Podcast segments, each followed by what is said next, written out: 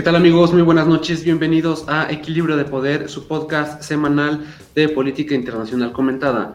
Les saluda como cada semana eh, Guillermo Romo, transmitiendo por nuestro canal de YouTube Equilibrio de Poder Podcast y por em, Facebook nuestro perfil Equilibrio de Poder. El día de hoy em, tenemos un episodio muy especial, muy interesante, perspectivas sobre Rusia, parte 2, con un invitado muy especial, a quien aprovecho de una vez para darle la bienvenida. Se trata del doctor eh, Rafael Contreras Luna, director y fundador del Foro Ruso Mexicano, quien es además académico en el Departamento de Historia y Relaciones Internacionales de la Universidad Nacional de Investigación de Samara y de la Escuela Superior de Medios de Comunicación y Relaciones Públicas de la Universidad Politécnica Pedro el Grande de San Petersburgo. Así que le doy la bienvenida, eh, Rafael. ¿Cómo estás? Eh, gracias por acompañarnos hoy. No, y muchas gracias a ustedes por la invitación otra vez. Creo que quedaron muchos temas pendientes hace como medio año, aparte ya han cambiado las cosas y bueno, muchas gracias y saludos desde San Petersburgo. Buenas tardes por allí, es por allá. Así es. Este, y bueno, también eh, le doy la bienvenida a mis colegas Gustavo Gallegos y Diego Rodríguez, ¿cómo les va? ¿Qué tal? Memo, Gustavo, Rafael, un gusto tenerte acá otra vez. Hola a todos, otra vez, otra vez. Hola, mucho gusto y a darle a este programa de tema interesante. Así es, lo esperábamos con, lo planeamos con, mucha emoción. Y bueno, mm, como bien dijiste ahorita, Rafael, quedaron muchos temas pendientes. Fue un programa el pasado muy extenso.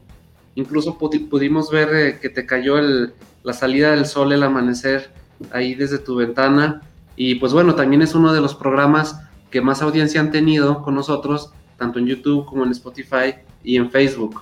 Y uno de los temas pendientes que quedó sobre este acontecer político en Rusia fue todo lo que gira en torno al líder opositor em, Alexei Navalny, ¿no?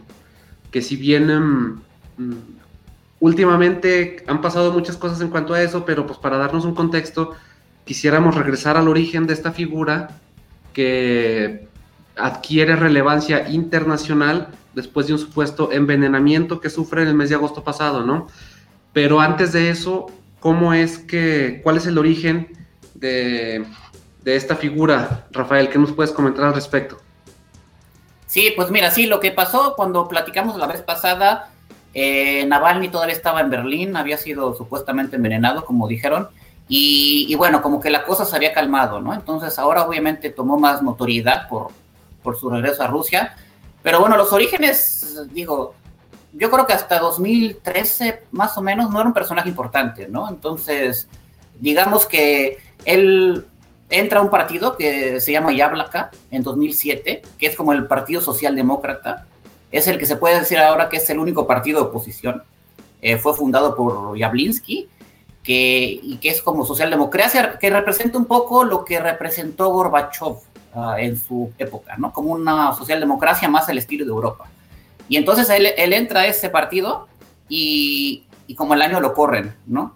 Y bueno, lo que pasó fue que lo acusaron de tener ciertas visiones nacionalistas. Entonces, de aquí tenemos ya un personaje que no se adecua a los estereotipos del típico opositor pro-occidental, pro-democracia, pro-Europa y anti-Rusia. No, él también es un poco, un estilo un poco nacionalista, ¿no? Entonces, eh, eso pasa en 2007 y entonces lo que él hace es irse por su lado y funda lo que se llama el Fondo en contra de la Corrupción, que es el que saca videos y es el que critica la corrupción de las élites rusas. ¿Y qué pasa? En 2011, 2012, no sé si se acuerdan, cuando venía el cambio de poder, estuvo Medvedev de 2008 a 2012. Entonces, sí, hubo protestas en Rusia, que es cuando Putin decide regresar, ¿no? Se supone que, bueno, no estaba la duda si se quedaba o si dejaba a otra persona. Y, este, y entonces él, decide quedarse. Entonces hay protestas masivas, ¿no? Que fueron las primeras en la, en la Rusia postsoviética. ¿no? Eso fue eso lo que hay que remarcar, fueron las primeras. Fueron protestas masivas, entonces él junto con otros... Pero, Rafael, perdóname la interrupción, ¿son protestas em, fomentadas por él, impulsadas por él en contra del gobierno? No, ahí fue, no, ahí fue, es justamente lo que iba a entrar. Eh, eh, ahí era, él, él, era un opositor más, ¿no? Había un grupo, por ejemplo, también Boris Nemtsov, que fue el que mataron hace como cinco años en, eh, cerca del Kremlin. Entonces era un grupo de opositor donde él estaba. Entonces él, no era el principal, él era como parte de un grupo que es el que sale a las calles con, a protestar por, por la decisión de Putin de regresar. Pero esas protestas simplemente eran no realmente en contra de, del gobierno de Putin, no se atrevían todavía, ¿no? A decir fuera o que no venga, simplemente eran para reclamar espacios en el gobierno. Entonces, eh, Putin regresa como presidente en 2012 y entonces él toma notoriedad en 2013. Eh, él lo meten a la cárcel un poco, el primer juicio, que todavía sigue porque lo meten a la cárcel, empezó en 2013, ¿no? Un caso con Yves Rocher, un caso muy oscuro, que realmente son muchos tecnicismos, que bueno, al final encontraron un tecnicismo ahí para, para acusarlo, ¿no? Pero entonces él lo que hace es, eh, lo meten a la cárcel, pero luego el mismo gobierno decide que le puede ser útil y entonces lo dejan salir de la cárcel y lo dejan postularse como candidato a la alcaldía de Moscú, ¿no? Entonces, en 2013 él se, postula como, como, como candidato y seguramente en el Kremlin pensaban que él iba a tener, no sé, eh, 5%, 6%, ¿no? El alcalde Sobyanin, que es el que sigue, es una persona con mucho poder, muy, muy uh, con muchas uh, prioridades y como con, con, un gran, con un gran lugar en el círculo de Putin. Entonces empiezan las, las, las, elecciones y él en solo dos meses sube como del 5% hasta casi un 30%, ¿no? Entonces quedan las elecciones con, con el alcalde de Moscú con 50 y Navalny con 30. Entonces ahí es donde se dan cuenta en el gobierno que realmente esta persona puede subir mucho. Y ahí es cuando agarra notoriedad, ¿no? Y entonces ahí es cuando se decide que él ya no lo van a dejar participar en, en, ah, en, el juego político ruso, ¿no? Y desde ahí lo que él ha sido es un outsider, ¿no? Lo que se llama. Entonces desde ahí lo, uh, Navalny es un outsider que, sí, que ha estado en internet, que ha, que ha estado organizando ciertos movimientos, pero que nunca ya lo han dejado participar de forma... Mm, tradicional, digamos, ¿no? Tradicional, ¿no? Entonces, esos son los orígenes, ¿no? Y, bueno, pero, y cuando toma notoriedad es en 2018, que él trata de postularse a la presidencia, no lo dejan, y lo que él hace es como, a cierta, hace poco yo pensaba, y bueno, un poco nosotros tenemos esa historia de, de López Obrador, ¿no? Que, que no lo dejaron y se fue a recorrer el país. Bueno, aquí, siendo personajes totalmente diferentes, pero hizo un poco lo mismo. Entonces, en 2018 no lo dejan participar y fue el único que, que decide hacer mítines políticos y a recorrer realmente el país, ¿no? Los otros candidatos, dos, tres ciudades, cuatro ciudades, Putin ni siquiera fue a ningún lado, ni siquiera dio un programa, simplemente nada, ¿no? Entonces, y duda, de, de 2013 a 2018, ¿cómo se mantiene vigente? Ah, eh, entonces lo que crea es con sus programas de YouTube, ¿no? Entonces empieza con programas de YouTube y sobre todo con con estos uh, videos en contra de la corrupción, donde, sea, donde, donde tiene mucho conocimiento es en 2017, donde publica un video de corrupción del, del ese entonces primer ministro Medvedev, ¿no? Medvedev es un personaje que no, se, no lo quieren en Rusia, ya lo hemos platicado la vez pasada. Que era muy popular, ¿no? Y ha ido decayendo eh, gradualmente y drásticamente. Sí, fue popular cuando fue un poco presidente, ¿no? Esa era como una imagen un poco nueva de, la, de una Rusia más nueva, pero se vio que no, que es como, como todavía peor, ¿no? Entonces, el eh, Medvedev sacan un video en 2017 sobre la corrupción de Medvedev, que tiene este, casas en el extranjero, un una corrupción totalmente sin escrúpulos. Y entonces ahí es cuando sale la gente a, a, protestar otra vez solamente por ese video y es cuando ya toma notoriedad. Y de ahí para acá es cuando siempre que pasa algo en Rusia, eh, Navalny comenta eso en su canal de YouTube, ¿no? Entonces es como se mantiene vigente, sacando, sacando esos videos que son investigaciones realmente periodísticas bien hechas, ¿no? Y que es las únicas investigaciones que se llevan a cabo en Rusia, ¿no? Entonces, esto que mencionas eh, podría ser entonces el parteaguas de, de que se le toma toda opinión que emite en cuenta ahí en Rusia, o sea, que mueve, porque incluso cuando se resultó esto que supuesto, que más bien lo del envenenamiento, eh, su equipo estaba realizando una investigación, ¿no? Y son los que eh, y pues se mueven para poderle dar la atención que requirió para salvarle la vida. Entonces, más bien esto que mencionas, mi pregunta es si es el parteaguas para que su opinión sea así como predicamento en, Rusia. Sí, exacto, ¿no? Y, sobre todo para juntar, nos podrías dar para tener un poco la idea cuánta gente o qué porcentaje de la población tiene, tiene acceso a, al internet, a, YouTube, a poder seguir la, pues, lo, que comenta y lo que denunciaba Navalny. Ah, es que eso, bueno, ese es otro tema, ¿no? Aquí, aquí en Rusia, ¿no? Es, Rusia es un país donde mucha gente se informa primeramente por la televisión. Entonces, a veces yo tratando de hacer una analogía, tal vez sea el México de los 70 con Jacobo Zabludowski, ¿no? Entonces, la televisión realmente es pura propaganda y, y, y, entonces él se mantiene a través del Internet, pero la gente de 40, 50, 60 años prácticamente no se informa a través del Internet, ¿no? Entonces, realmente él está todavía bastante limitado en el sentido de que la mayoría de la gente en Rusia se sigue informando a través de la televisión y la televisión sigue siendo una, un instrumento de vil propaganda, ¿no? Y él, le habla a las nuevas generaciones. Sí, y entonces es cuando ahorita vemos una brecha generacional, ¿no? Y luego ponemos entonces, aquí en Rusia podemos tener una brecha generacional entre la, la, la generación de Putin, de esa vieja Unión Soviética, Guerra Fría, la generación de Navalny de los noventas, como de la perestroika, y la nueva generación que ya nació con Putin, ¿no? Entonces, si usted, si nosotros vemos ahora todas las nuevas generaciones o la gente que salieron a votar, no han visto otra persona de presidente más que Putin, ¿no? Y en las elecciones de 2024, cuando Putin se pueda volver a reelegir, la gente menor a 30 años no, se, no recordará tener otro presidente que no sea Putin, ¿no? Entonces aquí vemos esa brecha generacional y por eso está tan limitado, ¿no? Porque aquí eh, mucha gente todavía se informa a través de la televisión. Y entonces, la cuestión aquí es que él toma sobre todo notoriedad, digamos, del periodo 2013 a 2018, él se consolida por, por parte porque muere Nemtsov, porque otros líderes de oposición no resaltan, y él se consolida como casi el líder único de oposición. Pero todavía no se le tomaba mucho en cuenta, ¿no? Se le tomaba como un outsider que, que no había que, no había hacerle caso, ¿no? Entonces, esa era como la, la posición del gobierno. Y si ustedes ven, por ejemplo, uh, desde 2013 hasta 2020, eh, Putin nunca ha mencionado a Navalny por su nombre, excepto en una ocasión. Todos los demás, por ejemplo, cuando le preguntan, ¿y qué piensa de Navalny? El él siempre se refiere como al, era al paciente de Berlín, como a este individuo, a un o, blogger, ¿no? Pero nunca le dicen por su nombre, nunca pronuncia su nombre. Incluso llegó a decir que respecto al presunto envenenamiento, pues que si hubieran querido matarlo, lo hubieran hecho, ¿no?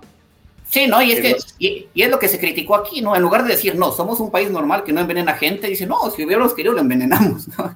Entonces, y, y, cuando le pregunta, igual dice, ¿no? Porque yo me he fijado mucho en ruso cómo se, cómo se, cómo se refieren a Navalny, e incluso el, el vocero presidencial se refiere como al dichoso paciente inglés, a la figura de la que usted habla, todo, todo, un, todo un eufemismo para referirse a él, ¿no? ¿Y cuándo fue la vez que lo, la única vez que lo mencionó? creo que fue en 2013, en, el, en un foro de San Petersburgo, hace mucho, ¿no? Pero a partir de ahí es como, como por ley, no, no mencionar su nombre. Y lo que pasó fue que... No se trata entonces de una figura nueva, ¿no? Tiene por lo menos 10, 12 años en el escenario público, como mencionas.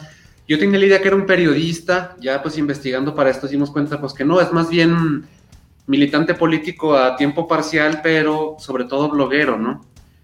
Y aquí te pregunto. Y al final es como realmente figura de oposición, ¿no? Y, y, lo que pasa es que él era como la, como si la voz de la oposición, pero lo que hacían era que en, las esferas del gobierno simplemente lo ignoraban, ¿no? Entonces, si él decía algo, en la tele no se mencionaba, como si no existiera. Y lo que pasó ahora es que eh, ya empezaron a hablar de él, ¿no? Que fue con lo que pasó después de las elecciones en 2018 y ahora con el envenenamiento, ¿no? Y se vale decir entonces que es la única figura opositora eh, que ha adquirido prominencia durante estos 20 años de, digamos, presidencia de Putin. ¿Es el único opositor que ha tenido esa importancia?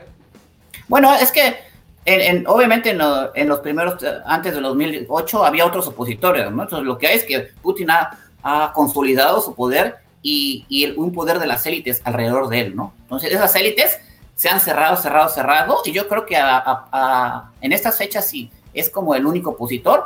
Ahora lo que tenemos, por ejemplo, en la Duma, que es el Congreso ruso, tenemos cuatro partidos que están en la Duma, que es el Rusia Unida, que es el de Putin, uh, Medvedev, eh, el de PER, que es como una, un extraño nacionalismo de, de los comunistas, que son como unos comunistas conservadores, un híbrido muy raro, que tampoco son, y el partido Rusia Justa, ¿no? Entonces, esos, antes, las últimas elecciones de la Duma de 2016, todavía había oposición y otros partidos todavía estaban en la Duma que eran oposición. Pero en las elecciones de 2016, solamente quedaron estos cuatro partidos que son como figuras de oposición, pero que no son realmente de oposición, ¿no? Que son, que se usan para simular cierta oposición. ¿Y a qué viene todo esto? Y todo lo de Navalny, que este septiembre va a haber elecciones en la Duma, en Rusia, se renueva toda la Duma. Y esta va a ser la Duma con la que se va a vivir la transición de poder en 2024. Entonces, por eso, en este contexto de Navalny, ha sido tan importante irse con todo, porque esta Duma, las elecciones que vienen, es la que va a, estar en, en, trabajo cuando sea la transición de poder en 2024. Que se quede Putin o se quede lo que sea, va a ser compleja, ¿no? Muy compleja. Rumbo a estas elecciones eh, del para, para la Duma, ¿Hay un partido político eh, que esté impulsando a Navalny o cómo es que, digamos, su movimiento, sus seguidores podrían colocarse ahí en el Congreso? Ah, entonces sí, lo que, ahora utilizó es, y justamente que es cuando lo envenenaron, lo que él hizo a partir de 2018 es, como no lo dejaron, esta figura del smart vote, ¿no? Les llaman así. Entonces, tratar de irse a las regiones y decir, bueno, no, ahora sí que no, no en todos los partidos la gente es igual, ¿no? Entonces, si es de las regiones, no sé, donde lo envenenaron en Tomsk, ¿no? Se fue a Tomsk, había elecciones, entonces él fue a apoyar a un candidato de cierto partido que realmente era independiente. Entonces, elegir candidatos de diferentes partidos en diferentes regiones con, la, con el objetivo de que entren a la Duma y que haya cierta... está, buscando, está buscando provocar división en el, en, el, en el gobierno de Putin más allá de encabezar un movimiento político particular. Sí, no, o sea, como una idea no encabeza, sí, sí, porque no tiene, o sea, lo que mucho se le critica es que no tiene un programa, ¿no? O sea, ¿qué va a hacer con la economía? ¿Qué va a hacer con Crimea? Bueno, algunas cosas las ha dicho, pero en general no tiene un programa que es lo que se critica. Pero el problema es que, pues, ¿cómo va a tener un programa si no lo deja, no? Entonces es como, lo que, lo que él batalla es que por, que por lo menos se le den entrada a cierta oposición en Rusia, ¿no? Que haya algún tipo de elecciones válidas. Entonces, cuando lo envenenan, él está en Tomsk promoviendo ese smart vote. Claro, Gustavo.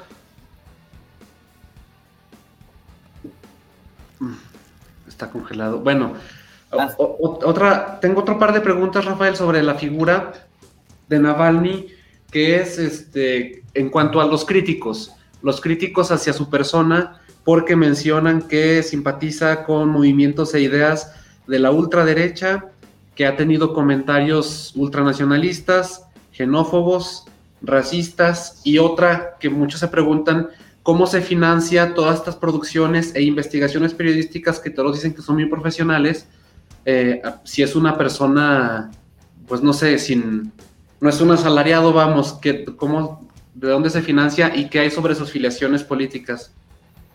Sí, bueno, con, con los, con los críticos sí, hay mucha crítica, ¿no? Entonces, lo que pasaba antes era que sí, Navalny era la única voz la, voz principal de la oposición, pero a muchos en la oposición no les gustaba, sobre todo la gente de socialdemocracia, porque decían, no, él no representa realmente una socialdemocracia. Pero lo que causó, lo que se causó con su envenenamiento y ahora que lo encarcelan, es eso, que la oposición, aunque no hubiera estado uh, de acuerdo con él, sí se indigna por lo que le acaban de hacer, ¿no? Entonces gana el respeto de toda la oposición y gente que antes no lo apoyaba lo apoyo. Entonces lo que hizo el gobierno de Putin fue que toda la oposición se, se en torno de, la figura de Navalny y entonces que fuera, si antes eh, había dudas, ese, lo que hicieron con eso es que ahora es la figura política en Rusia número dos después de Putin, ¿no? Es lo que se hizo con este, con este envenenamiento y con encarcelarlo. Entonces, él, generó muchas simpatías y yo he visto muchos, muchos especialistas que no simpatizaban con él, pero lo que dicen, bueno, lo, lo realmente es loable lo que ha hecho lo cómo ha regresado y por tratar de buscar y cualquier persona que apoye ciertas eh, ideas democráticas no puede sino apoyarlo en su en su petición de que en Rusia haya alguna democracia, ¿no? y, sobre todo con esta respuesta del gobierno. Y lo otro que tú decías como, como de su organización, lo que pasa es que él tiene como ya unos cinco años ¿no? en, estas organizaciones, entonces sí ha logrado colocar todo, un equipo por casi toda Rusia, ¿no? Ahora sí con cuentagotas. Por eso yo a veces lo, lo comparo un poco con lo que pasó con, con tal vez López Obrador, con, con, con, cierta distancia, ¿no? Entonces, él lo que hace es irse a Rusia eh, irse a todas las, plazas públicas y tratar de colocar gente en toda Rusia, ¿no? Y es lo que pasa. Y sobre la financiación, bueno, él, por ejemplo, siempre al final saca quién es el que financia, quién es todo. Entonces, más allá de que, de que sí, a lo mejor ciertas personas con ciertos intereses lo pueden apoyar, pero no, esa sí es más una mentira, ¿no? De que está siendo apoyado por Occidente para, para dinamitar a Rusia. Y para terminar con esto es, la gran diferencia con Navalny y por lo que es peligroso para el régimen es que si, si él fuera un liberal, pues digámoslo, una persona que luchara por las minorías, ¿no? Que, que, que representara los valores democráticos occidentales y progresistas, no sería popular en Rusia, porque aquí es una ciudad muy conservadora, ¿no? Entonces, no tendría campo para crecer. ¿Por qué, por qué, por qué se teme tanto porque tiene campo para crecer, porque él también es bastante nacionalista, porque es bastante conservador en ciertas cuestiones. Entonces, no es tan diferente a Putin en ciertas cuestiones nacionalistas, ¿no? O sea, él sí representa ese nacionalismo ruso y esta idea de, de, una Rusia para los rusos que, que puede encontrar mucha uh, apoyo en la sociedad, ¿no? Entonces, por eso no es el típico líder occidental que, bueno, que representa unos valores progresistas, ¿no? Entonces, por eso es por lo que también es peligroso para puede ser peligroso para el Kremlin porque representa mucho de lo que ellos representan, pero con una cara más nueva y para las nuevas generaciones, ¿no? Renovado, exactamente. Sí. Ajá. Sí, Diego, Gustavo. Sí. Yo tengo una pregunta. Este, pues como hemos mencionado, bueno, como se ha mencionado previamente, yo creo que la, si se lo hubieran querido eh, asesinar o algo así, yo creo que sí lo pudieron haber hecho, pero eh, mi pregunta va en este sentido. ¿No se habla entonces de un autoatentado? Porque después de esto, eh, pues el despegue que tuvo, las crisis, este, incluso por ejemplo con, con un gasoducto con Alemania por este tema, todo lo que ha desatado, eh, la relevancia que toma este atentado, este intento de asesinato, eh, no se habla entonces de algún tipo de autoatentado que él se haya, que, haya generado en su equipo, no sé quién sea, pero para que tomara esta relevancia a nivel internacional de esta magnitud después de esta situación. Sí, no, no. Yo creo que esto, yo lo he investigado, no he encontrado a ningún, ningún especialista serio en Rusia que lo diga, ¿no? Fuera de los propagandistas del gobierno, ¿no? Y yo también lo, que, lo que he alcanzado a investigar no me da, yo no, yo, yo absolutamente no creo, sobre todo después de que se ve esa historia de qué pasó con ese envenenamiento, eso realmente no lo creo. Aquí más que nada, lo que habrá que poner atención es que Rusia no es un monolito, ¿no? Entonces, que no es que Putin diga y no. Simplemente en Rusia hay diferentes grupos que persiguen, uh, que, persiguen el objetivo de, que se mantenga este gobierno, ¿no? Entonces, eh, el que haya fallado ese envenenamiento se puede atribuir a esta falta de comunicación y pericia de ciertos ah, aparatos del gobierno, ¿no? Que no haya comunicación entre ellos porque no es un monolito, entonces lo que pasa es que, bueno, lo envenenaron, pero sí, ¿no? Pero no con el visto bueno que, que el presidente lo haya dicho, ¿no? Simplemente puede dar como su anuencia y, y eso es por lo que se puede atribuir, ¿no? Y ese autoatentado realmente, sí, viendo los análisis serios, no, yo no tendría razón para creer ese, ese autoatentado, ¿no? Más bien esas, unas poco de esas teorías de la conspiración de, de que todo lo que pasa en Rusia es patrocinado por Occidente, ¿no?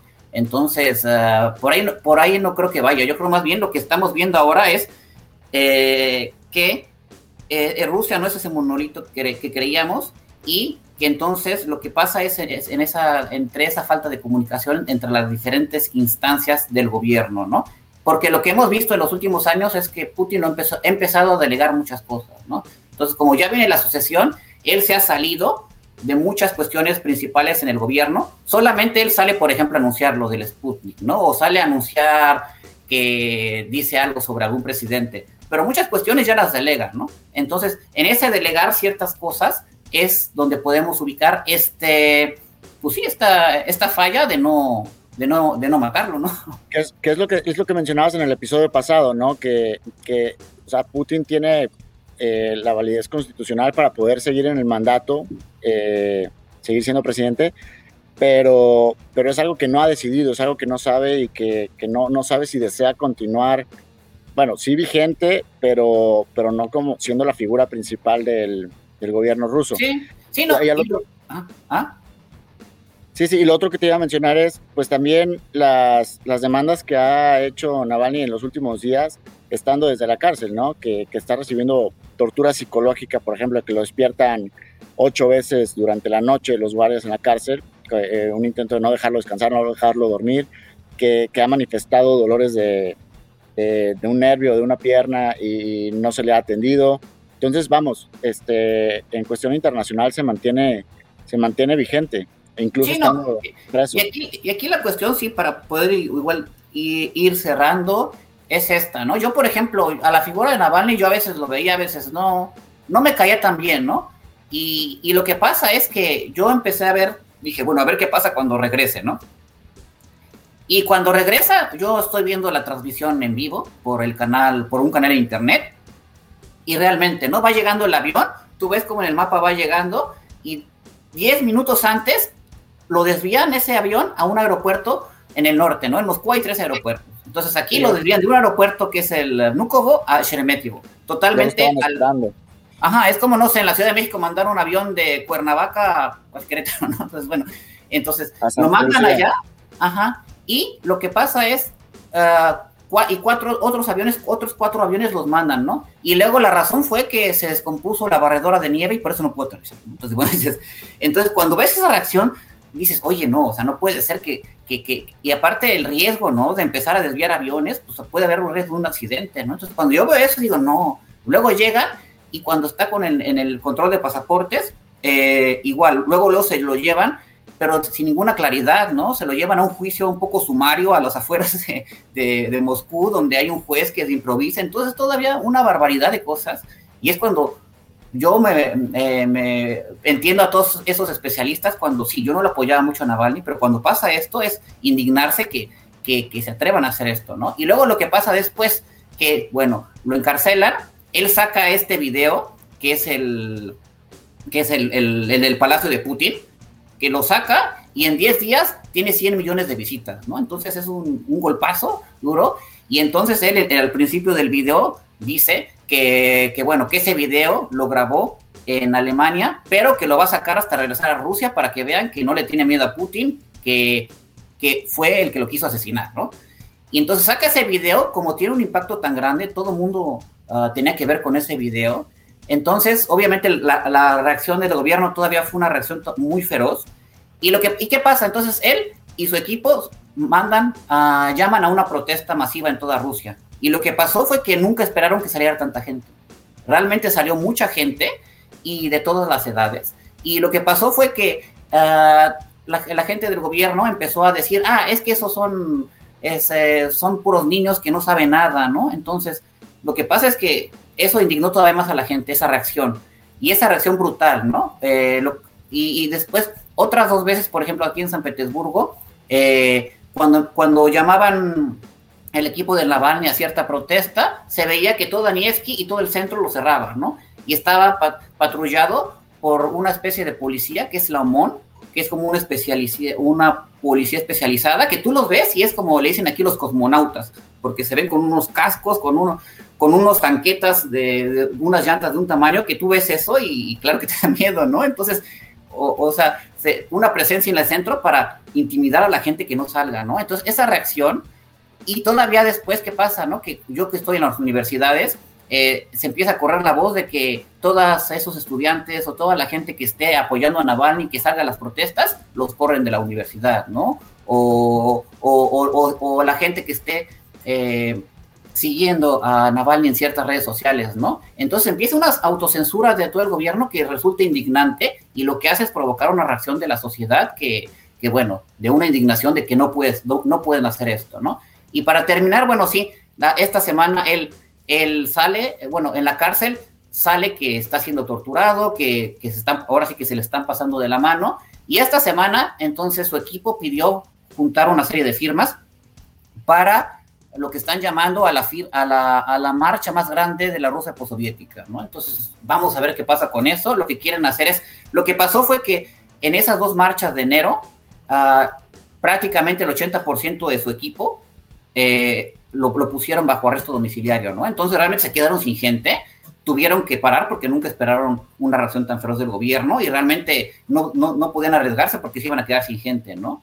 Y la, y, y, y, y la razón del gobierno para arrestarlos fue que rompieron las medidas sanitarias del coronavirus. Entonces ahorita, ahora en Rusia ya se levantaron prácticamente todas las medidas uh, del coronavirus, excepto el poder organizar meetings. Entonces, como esas personas llamaron a un meeting por redes sociales, están bajo arresto domiciliario por tres meses. Entonces, esto, ellos lo sacaron del juego, entonces se reorganizaron, dijeron que iban a sacar a la gente en, en, en, en primavera, y es lo que va a pasar, ¿no? Vamos a ver el siguiente movimiento y eso, todo, todo esto es con miras a las elecciones de la Duma, ¿no? Algunas personas de su equipo están, están siendo candidateadas como, como candidatos independientes en Moscú, ¿no? Entonces ellos están entrando con todo y lo que sí la oposición ya está en torno a él, ¿no? Entonces lo que están llamando es que toda esa oposición se una y que la manera más inteligente va a ser de tratar de colocar por lo menos gente de oposición real en la Duma en las elecciones de este septiembre. ¿no? Entonces va para largo este conflicto, ¿no? Vamos a ver eh, cómo... Va para largo y estamos un poco en terreno desconocido, ¿no? Ante esta importancia creciente que cobran las figuras. Sí, y para el gobierno, ¿no? Porque sí, sí se cimbró un poco, ¿no? Y ya para terminar eso, o sea, sí se cimbró, pero tampoco es que esté cerca el fin o algo, ¿no? Como muchos politólogos lo dicen, bueno, las élites alrededor de Putin están súper consolidadas, él ha consolidado su poder a través de los aparatos de seguridad, entonces, como nosotros hemos visto en muchas partes del mundo, tiene que haber una grieta dentro de las élites para que, para que haya algún cambio, ¿no? Y aquí, como Navalny es un outsider, no tiene ningún apoyo de las élites, ¿no? Entonces, aquí en Rusia puede pasar de que en 200 años nada cambia, y de repente, porque las élites están consolidadas a través del, del líder ruso, y de repente en tres días, pum, ¿no? como no sé, la revolución de octubre o de los noventas, ¿no? Entonces aquí en Rusia es así, mientras las élites no se, se empiecen a, a, a, a pelear de cierta manera, puede no pasar sí. nada en mucho tiempo, ¿no? Sí, de acuerdo. Y bueno, eh, transitando a temas de política exterior, eh, Rafael, eh, pedirte que nos cuentes un poco sobre las reacciones que hubo. Bueno, primero, con el, la nueva administración en Estados Unidos del presidente Biden, este, vis a vis obviamente del gobierno de Putin, y pues empezó luego, luego la polémica, ¿no? Con esta... Ahí sí se están moviendo Biden, las cosas. Ajá, reiteró, su, reiteró este calificativo a Putin de que es un asesino, ¿no? Un matón. ¿Cómo... Eh, ¿Qué ¿Cómo reacciones? se ha tomado en Rusia? Ajá. Sí, bueno, lo que se tomó aquí en Rusia fue como Biden, bueno, ya vemos que es experimentado, él estuvo aquí en la Unión Soviética de los 70 es como, él sabe este juego de hablarle un poco a, a, a estas a estos políticos con todavía la mentalidad de la Unión Soviética, ¿no? Entonces lo que se habla es como eh, decir, bueno, Putin, si, si Biden dijera voy a ser amigo de Putin, no lo respetarían. Pero si él le dice que, ah, tú eres un matón, así se puede ganar respeto del líder ruso, ¿no? Entonces, como tratarles de, de hablar más o menos en su lenguaje, más eso se entendió un poco con, con tratarles de un respeto, ¿no? Porque Putin también le contesta primero tratando de escalar la situación un poco y a la vez desescalarlo, ¿no? Primero dice, no, eh, con una frase diciendo, no, el que es lo será, ¿no? El que lo dice lo es. Y de, pero él inmediatamente dice, bueno, pero este, es una cuestión más de psicología, yo lo de su salud, y ya al final de su discurso dice, bueno, podemos tener un debate con los Estados Unidos. Entonces lo que, lo que pasa aquí con Estados Unidos, y creo que lo mencioné la vez pasada, es que las relaciones están en un mínimo, pero mínimo, mínimo histórico, y realmente no hay ninguna posibilidad de cambio, ¿no? Si lo que vemos ahora, por ejemplo, uno de los, antes en Rusia, no, no recuerdo cuántos consulados había, pero ahora en un país tan grande solamente está la, el consulado y embajada de Rusia en Moscú. Y ya, por ejemplo, aquí en San Petersburgo está cerrado, en otras ciudades está cerrado. Entonces, las relaciones están en un mínimo y lo único que se, a lo único que se reducen es, a, como lo dije la vez pasada, que no haya una guerra por error en Siria, en algún lado, mantener la, la comunicación básica para que no haya un conflicto bélico entre ellos dos y tratar de ciertas, que, que, haya cierta comunicación en cuestión de grupos terroristas, en cuestiones de seguridad principal, pero fuera de eso las relaciones prácticamente no existen, ¿no? Y Rusia tampoco depende de, de Estados Unidos en nada. Entonces, en, la, presidencia de Donald Trump, ¿qué tanto fue diferente? O sea, ¿qué tantos consulados y tanta relación más así del día a día, no tanto las declaraciones, sino del día a día, sí había de presencia americana en Rusia? Es que aquí es, es lo que pasa, ¿no?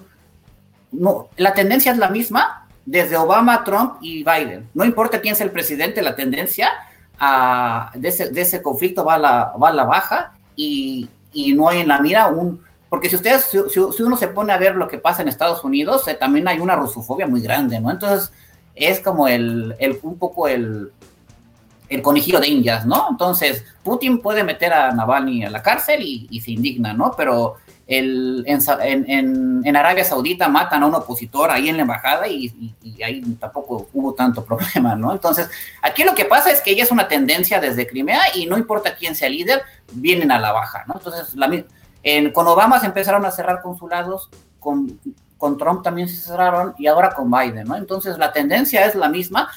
Con Trump había cierta, cierto optimismo porque podía él ser un poco tener actitudes más positivas hacia Putin, pero el establishment demócrata, republicano, no importa quién, es bastante antiruso, ¿no? Entonces yo no veo, yo creo que este viso de cierta mejoras en todo lo, en, en lo que en esta década, ¿no? Yo no veo algún mejoramiento en 10 años.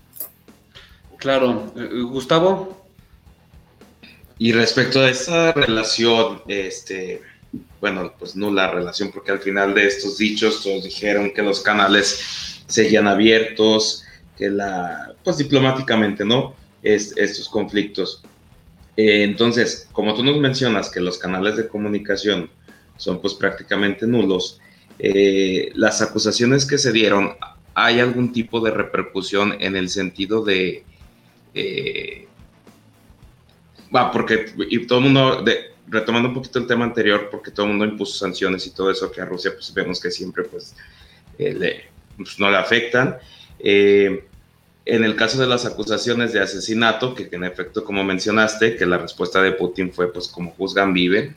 Entonces, eh, hubo más respuestas, por ejemplo, de otros funcionarios rusos, respuestas más fuertes eh, de este tipo de, de acusaciones. Entonces, hasta al, embajador ruso lo llamaron a consultas, sí, por primera vez Entonces, todas estas señales quiere decir que si hay algún tipo, ¿no? los primeros 100 días de gobierno, ¿no? De, de, Biden. Sí, pero, bueno, claro, claro, que, no es coincidencia que después de estas declaraciones de repente lo manden llamar para analizar los 100 días de, de, gobierno, ¿no? Entonces, sí, no, eso, eso que no había pasado ni en la época soviética, eso sí es inaudito, ¿no? Entonces, es, es una prueba de que sí estamos ante un mínimo. Pero bueno, la idea de, Estados Unidos es como bombardear a Rusia con sanciones esperando que haya un resultado similar al de la Guerra Fría, ¿no? Que de poco a poco, de poco a poco estarles minando, eh, hay un resquebrajamiento en las élites de Rusia, que las élites digan, oye, ya, basta de sanciones, nosotros queremos gastar nuestro dinero en Occidente. Entonces, eso es lo que, le están tirando, ¿no? Sancionar a las élites y que en esas élites pueda haber una grieta en donde digan, bueno, porque lo que pasa a esas élites que antes se iban a vacacionar a, a, Europa, a Estados Unidos, pues ya no, tienen que tener todo en Rusia. Entonces, yo creo que eso es lo que le están tirando. Y en Rusia lo que pasa es que le están tirando otra vez a, bueno, no es la primera vez que nos peleamos con todo mundo, entonces nosotros nos podemos eh, sostener y no importa las sanciones, ¿no? Eso y también empiezan a Y en este aspecto hay algún tipo de... China, por ejemplo. Sí, y solo para terminar, o sea, lo que pasó, por ejemplo, con Crimea es que cuando vienen las sanciones en las primeras sanciones de 2014, uno de los primeros miedos del gobierno era que Mastercard y Visa este, los bloquearan. Entonces ahí hubo un, gran problema. Entonces en Rusia, en, durante cuatro años hubo un cambio y en Rusia sacaron su propia tarjeta que se llama MIR, ¿no? Como la antigua estación que se llama Paz. Entonces, por ejemplo, yo trabajo en el gobierno y a mí me pagan a través de, las, de, la, de la carta MIR, ¿no? Entonces, si de repente Rusia se pelea con todo Occidente y Mastercard y Visa dicen, aquí no hay dinero, Rusia tiene ya su propio sistema para subsistir, ¿no? Entonces, eso es bueno, ¿no? Entonces, eso, estos cuatro años, sí, fue, sí realmente fue un éxito el que la MIR en cuatro años funcionara en toda Rusia y creo que funciona a veces en Turquía, Irán, en, en pocos lados, ¿no? Pero sí tiene un sistema ya de que si es, o sea, o del Internet, ¿no? Entonces Rusia está preparado para, digamos, un apocalipsis un poco con, en términos políticos que otros países, ¿no? Por un lado, pero por otro, esas peleas hace que obviamente el país no se desarrolle, que no tenga las tecnologías que requiere y que también la gente se empiece a quejar que diga, bueno, ya, ya estuvo de tantas sanciones, de pelearnos con todos, queremos vivir mejor, ¿no? Más allá de nuestros, uh, de nuestras ideas, ambiciones geopolíticas. Entonces es una presión efectiva sobre el gobierno en el frente externo. Sí, a largo, la... muy, a largo plazo, ¿no? O sea, pero sí, al final sí, sí puede ir minando y fue lo que pasó a veces en, en la Unión Soviética, ¿no? Que, que hubo un resquebrajamiento de las élites y las élites lo que quisieron es, bueno, tener tener sus activos en Occidente y, y, bueno, fue lo que pasó. Pero, pero yendo acá, a Rusia generalmente esa, esa relación con Estados Unidos como que es ya la misma cantaleta, ¿no? De que, bueno, se van a, se van a decir de cosas, se van a pelear, pero la que realmente más importa aquí en, en, en Rusia es la relación con Europa, ¿no? Porque realmente ahí sí es como una relación de hermanos. Estados Unidos siempre es como ese rival geopolítico, pero Europa sí es como, pues, Rusia en general es parte de la civilización europea, ¿no? Es parte de una gran Europa. Entonces, aquí la cuestión siempre es Europa. Entonces, lo que Rusia quiere, a Rusia sí no le importa mucho Estados Unidos, pero lo que Rusia le importa es mejorar las relaciones de alguna manera con Europa y que no se vayan al nivel tan bajo que tienen con, con Estados Unidos, ¿no? Esa es la clave. Hay, mucha, hay mucha codependencia, ¿no? Por ejemplo, Rusia suministra de mucha energía o gas eh, al centro de Europa, pero también Europa suministra en gran medida durante el invierno ruso eh, en cuestiones agroalimentarias, este, agroindustriales. Sí, sí, exacto, ¿no? Y aquí también nos vamos un poco a la historia, ¿no? O sea, estar, si nosotros vemos, no sé, a los literatos rusos, hasta Dostoyevsky o los del siglo XX, siempre esta idea, ¿no? De esta pelea como entre hermanos, ¿no? Que de repente se quieren y de repente se odian, ¿no? Yo hace poco escribí ahí un, uh, en nuestro foro un, un, un, artículo desde la literatura, ¿no? Desde un poema que, que hablaba de Rusia como una esfinge que mira empapada de sangre a, Europa con odio y con amor, ¿no? Esa es la clave, con odio y con amor. Entonces, esta, esta dinámica siempre es de un, un va y viene, ¿no? En los noventas, cuando cae la Unión Soviética, había como esta idea de que Rusia eh, formara algo con Europa, no que fuera parte de la Unión Europea, pero que, que no tenían claro qué, pero jalar hacia, la, jalar hacia el mismo lado, ¿no? Que hubiera algo común con Europa. Pero después de los 2000 es cuando esta idea se empieza a resquebrajar y totalmente se viene abajo en el 2014, ¿no? Antes la, la, idea de Europa siempre era que, bueno, que Rusia tarde o temprano se vuelva una democracia occidental y al 2014 eso se viene al traste y según los especialistas, bueno, la relación entre Rusia y Europea está muerta desde el 2014 prácticamente y ahora, por ejemplo, en 2020, 2000, ah, este, este febrero, ¿no? Vino el, el comisionado europeo a Moscú y, y, el ministro de Exteriores, Sergei Lavrov, hizo que, bueno, que las relaciones, ah, que están listos para romper las relaciones en todos los sentidos con Europa, ¿no? Pero estas relaciones de Rusia con la Unión Europea como entidad ya están rotas. Ahora sí que no hay nada más que romper. Y entonces lo que Rusia se esfuerza es a establecer relaciones bilaterales con ciertos países, ¿no? Con Hungría, con Eslovaquia. Entonces es lo que trata Rusia. Ya no tratar con la Unión Europea, porque ahí no, no hay para dónde. Entonces tratar con, con diferentes países eh, en diferentes situaciones, ¿no? Y es también en lo que entra un poco ahora con la vacuna rusa y el Sputnik, ¿no? Entonces, tratar de... Eh, la, la, Unión Europea no deja que entre el Sputnik, entonces lo que Rusia hace es tratar individualmente con ciertos países con los que puede tener afinidad o, con, o donde los líderes no son abiertamente anti-Rusia, tratar de establecer uh, cierta, no ciertas pautas de cooperación, ¿no? Claro. Eh, ¿Algún sí, otro comentario? Entonces está, está la relación sí, ahí yo... con Europa, de, o sea, nada más ahí de, bueno, si será algo bueno y si no, pues también. Entonces, ellos trabajan con los países individuales. Entonces, eh, por ejemplo, esto de la vacuna que mencionas, eh, es por eso que él está, pues, por ejemplo, no sé qué tanto le haya parecido que a México le hayan llegado vacunas desde Sputnik 5 eh, a Estados Unidos, por ejemplo. Y te, el comentario anterior que quería que concluir es, por ejemplo, la relación, porque la relación con Estados Unidos-Rusia, desde que estaba con Barack Obama, Barack Obama en su momento dijo que Rusia era un país totalmente irrelevante. Después incluso le preguntaron a Donald Trump que si Putin era un asesino y Donald Trump dice que pues ellos también tienen muchos asesinos y que su país pues no es inocente. Entonces como que pues ¿qué, caso tiene esa pregunta? Se la hacen a Biden, y bueno, ya sabemos la respuesta.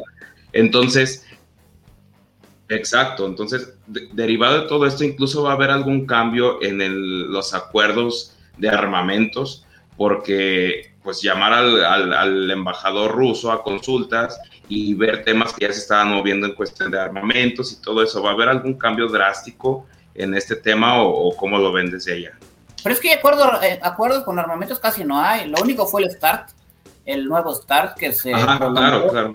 hace cinco, a, hace en enero otros cinco años, pero lo que yo he visto ahora a los, los especialistas es que dicen que bueno, allá hay que irse haciendo la idea de que Rusia va a convivir con Estados Unidos ya sin ningún acuerdo nuclear, ¿no? Entonces que van a, no va a haber ningún, nada legal que los limite. Entonces, por ahí yo creo que este es el último y si la situación sigue así, acuerdo de momento no creo que haya más, ¿no? Entonces, ahí más bien lo que, lo que, y lo, es, lo que más preocupa aquí Rusia y como seguridad es con, con esta parte de Europa, ¿no? Lo que vimos, por ejemplo, con el Nord Stream 2, que Estados Unidos ha hecho todo para que se cancele y Alemania, a pesar de que ha condenado a Rusia por lo de Navalny, no lo han parado y se va, y se va a terminar. Ya está casi terminado, ¿no? También. Ajá, entonces ahora es la, porque la idea de, porque es una otra, otra idea de, Estados Unidos como lejos, pero Europa dice, bueno, sea lo que sea, este es nuestro vecino y tenemos que cumplir con él, ¿no? Y siempre ha sido mejor estar no en malos términos con Rusia, ¿no? Entonces, lo que están esperando, bueno, es uh, con esto de Navalny mantenerlas al mínimo, pero tampoco romperlas en, lo que es países individuales, ¿no? Y es el mejor ejemplo de Alemania de esta practicidad, de que sí lo condenan, sí están en contra, pero ese proyecto se llevó a cabo, ¿no? Y, por ejemplo, y, eso es a lo que voy, esto, hay que, con Rusia y Europa, más, más bien que nada con estas cuestiones bilaterales, ¿no? Entonces, Rusia lo que está tratando de hacer es eh, tratar de hacer buenas relaciones con ciertos países y tratar de que por ahí no se le vengan en, en contra a toda la Unión. Y, que de cierta forma, digo, del lado de Estados Unidos, lo que hemos hablado en otros, en otros episodios, Estados Unidos con la nueva administración de Biden busca restablecer el status quo que tenía antes, ¿no? El regresar a foros, a organismos internacionales, a pactos, a protocolos, este, eh, y de alguna manera también volver con, con, los enemigos naturales, como, como lo de Rusia, este, tener otro tipo de conversaciones con China, este, y eso por parte de Estados Unidos.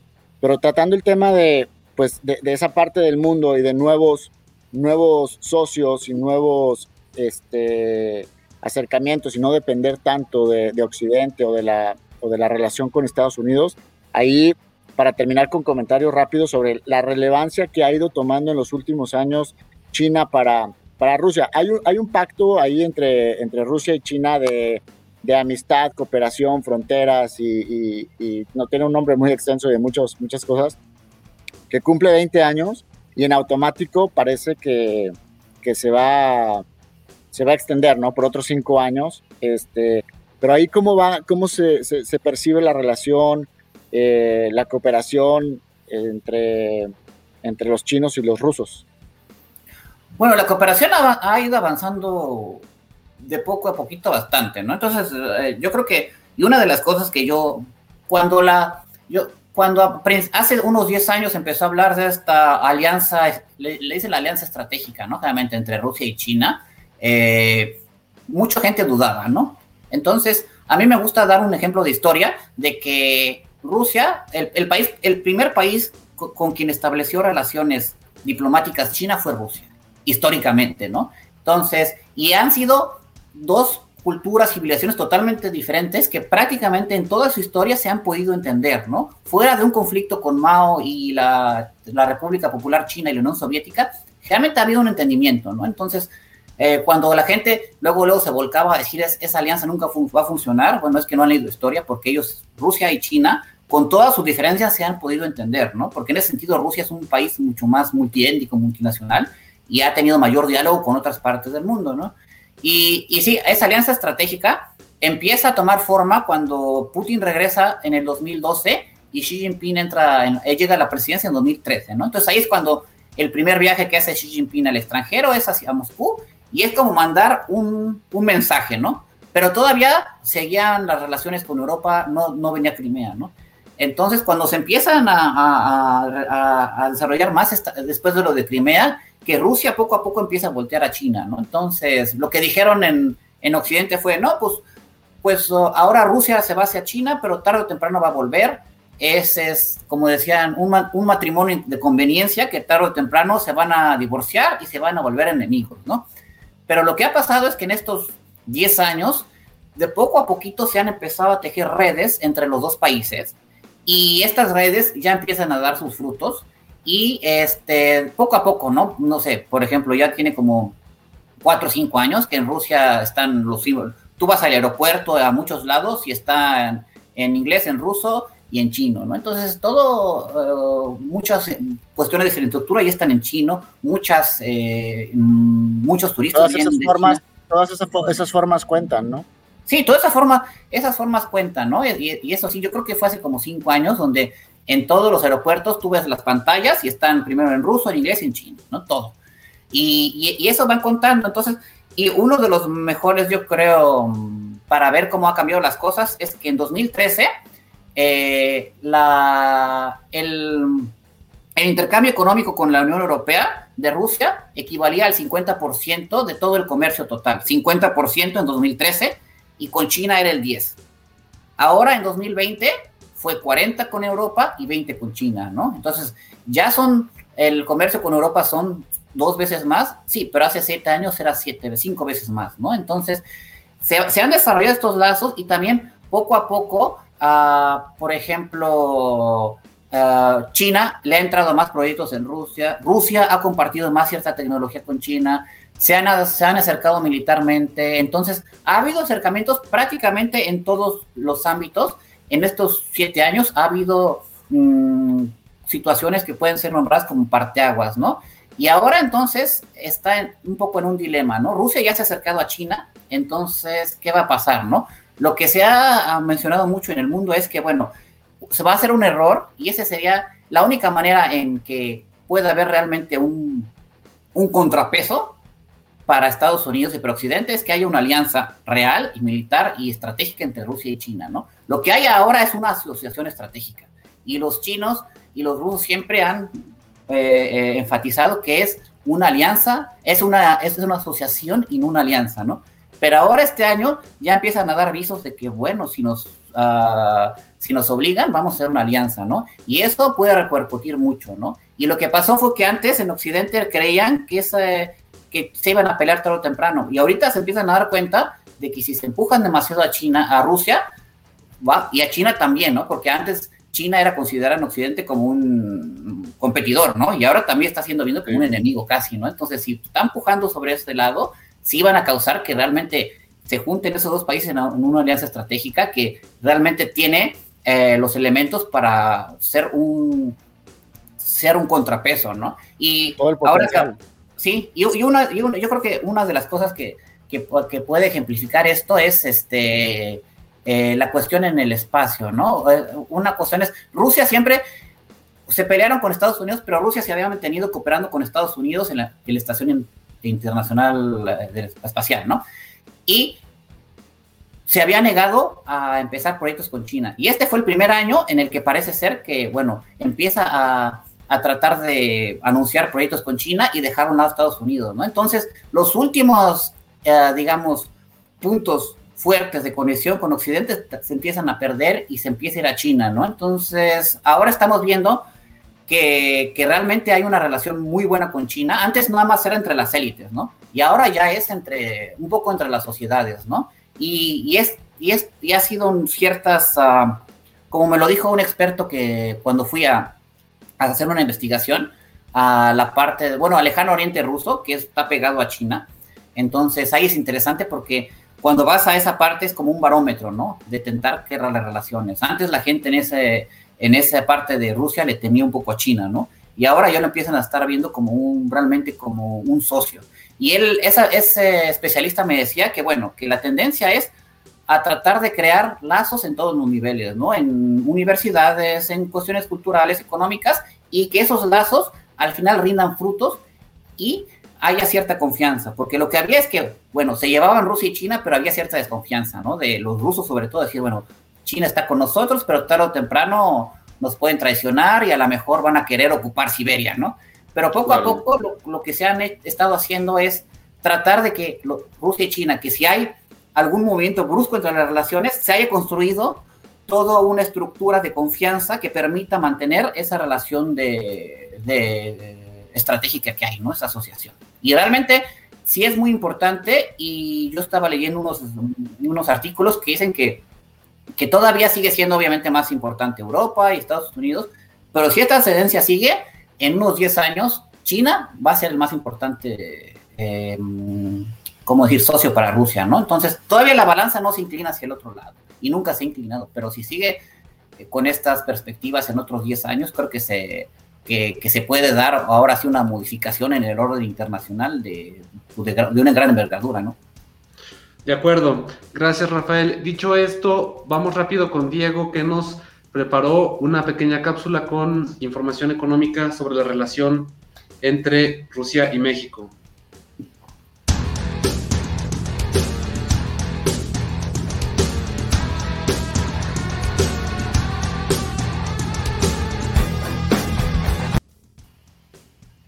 Gracias. En, esta sección de, de Diegonomics, bueno, ya hablamos de lo que es Rusia, Rusia internamente, Rusia con Estados Unidos, Rusia con, con China, pero ¿qué es Rusia para México? Rusia para México es nuestro socio comercial número 35, eh, con apenas la participación del 0.16% del comercio total de México. Es nuestro destino de exportaciones número 33, con participación apenas del 0.10% y de, importaciones es nuestro socio comercial número 30 con apenas el 0.23% de la participación. Eh, el comercio total entre México y, Rusia en 2020 fue de 1.292 millones de dólares. Esto fue menos a lo registrado en, años anteriores, principalmente por, por la pandemia. Eh, y esto se divide en que México exportó a Rusia 421 millones de dólares e importó, importamos productos de, de, Rusia en 870 millones de dólares. Nos genera esto una balanza comercial negativa de 449 millones de dólares. Lo, principal que, que, exporta México a Rusia, este, lo repetimos como en otros episodios, es el sector automotriz y el sector eléctrico electrónico. Entonces, este, hay automóviles, partes, autopartes, accesorios de vehículos, eh, aparatos eléctricos para telefonía, eh, también cerveza. En, en, algunos otros países también hemos visto este caso de la cerveza ahí como el cuarto o quinto producto de exportación. Eh, y lo que importamos de Rusia son principalmente minerales, aluminio, químicos, este, fertilizantes, productos intermedios de, de hierro, acero, caucho, mucho de este tipo de, de bienes intermedios. Y la inversión que ha habido acumulada de 1999 a 2020 de Rusia en México es apenas el 0.2% de la, de la inversión extranjera directa total recibida por México y apenas suma 131, casi 132 millones de dólares y únicamente hay presencia de 107 empresas de inversión rusa en nuestro país. Entonces es la, la, radiografía, lo que representa Rusia para México.